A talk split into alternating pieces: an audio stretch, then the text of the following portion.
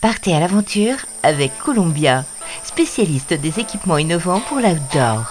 Avec Columbia, suivez la piste de ceux et celles qui font de leur vie une aventure. Hola les évadés, 12 jours pour traverser les USA à vélo, c'est le défi que s'est lancé Christian Mauduit, un fou de sport et d'évasion avec en bonus un sacré humour. Oui, alors euh, moi c'est Christian, euh, je suis né dans le sud, oui je viens du sud, je suis né à Rissorangis dans l'Essonne, 91. Ça se reconnaît à mon accent chantant du midi, n'est-ce pas? Puis je suis informaticien sinon. Donc euh, moi je reste euh, assis euh, sur une chaise derrière un ordinateur toute la journée. En fait c'est mon activité principale. Et j'ai 46 ans. C'est tout.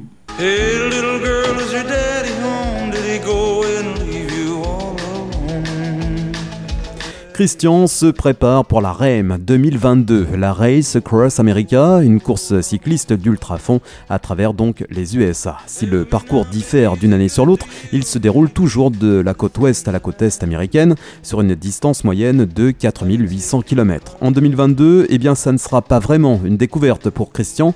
La RAM, il l'a déjà tenté sans succès en 2018. Il faut dire que cette course chez l'oncle Sam, eh bien ce n'est pas du gâteau. Pour faire simple, il s'agit de l'une des courses d'endurance les plus longues au monde et de la plus vieille course cycliste d'ultra-fond toujours active. Ce parcours est magique. Euh, on part donc du Pacifique, d'Oceanside, c'est une ville entre Los Angeles et San Diego. Et on arrive à Annapolis, c'est près de euh, Baltimore, Washington, ce genre de ville. Au, début, euh, c'est cool, hein, il fait pas trop chaud, il fait chaud, mais comme en, comme en France l'été. Ça monte un petit peu, on part en général vers midi. Et on arrive assez rapidement euh, à une descente assez remarquable qui s'appelle le, Glass Elevator. Donc c'est euh, l'ascenseur de verre dans le texte. On passe d'un moment où il fait euh, en haut il fait 25-30 degrés parce qu'on est un petit peu en altitude. Et puis on descend, on tombe de l'autre côté et là, surprise, il fait 45. Il y a une bonne partie de désert, on a des tas de problèmes. les pieds qui chauffent, le corps qui se déshydrate. Aux États-Unis, c'est assez pratique, on peut acheter de la glace dans tous les supermarchés ou les stations-service. Donc l'équipe fait le plein de glace, on se met de la glace dans le dos, on se mouille, etc. Ça s'évapore en une demi-heure, mais c'est pas grave, on recommence.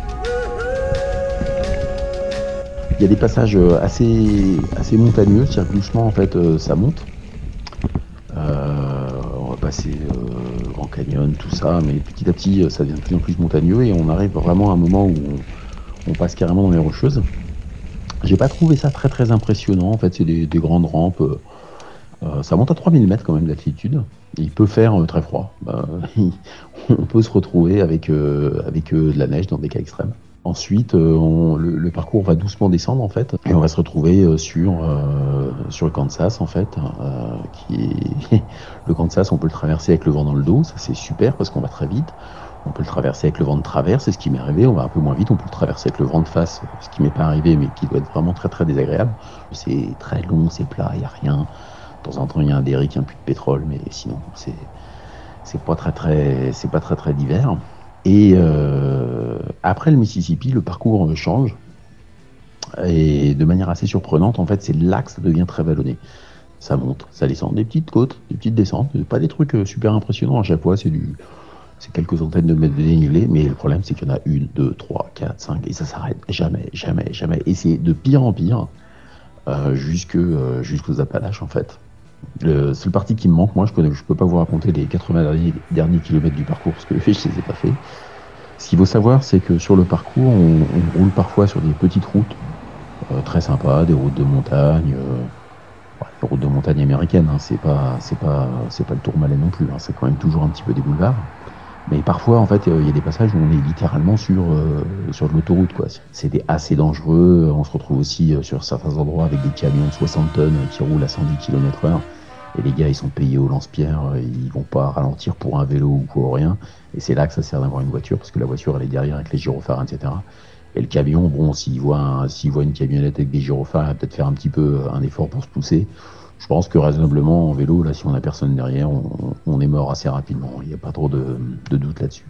Et cette fois-ci, Christian a bien l'intention de mettre toutes les chances de son côté. Bah, moi, mon objectif sur cette course, euh, c'est, c'est de la finir en fait, hein, tout simplement, et de la finir euh, dans les temps. C'est important pour moi d'être dans les temps. Euh, c'est un jeu, hein, en fait. Hein, c'est un jeu, c'est un petit défi personnel d'arriver à finir dans le temps officiel de, 12 jours, hein, ce qui est voilà, c'est une figure de style. 12 jours pour traverser l'Amérique en vélo. Rendez-vous donc pris pour le mois de juillet 2022. En attendant, Christian poursuit son entraînement avec une bonne dose de vélo taf pimenté de longues escapades. Je vais m'entraîner euh, bien béton et puis bah, on verra bien ce que ça donnera en 2022. Columbia accompagne les aventuriers depuis plus de 80 ans. Chaussures, vestes, équipements, accessoires. Vivez l'aventure avec Columbia, la marque outdoor pour tous les passionnés d'activités de plein air.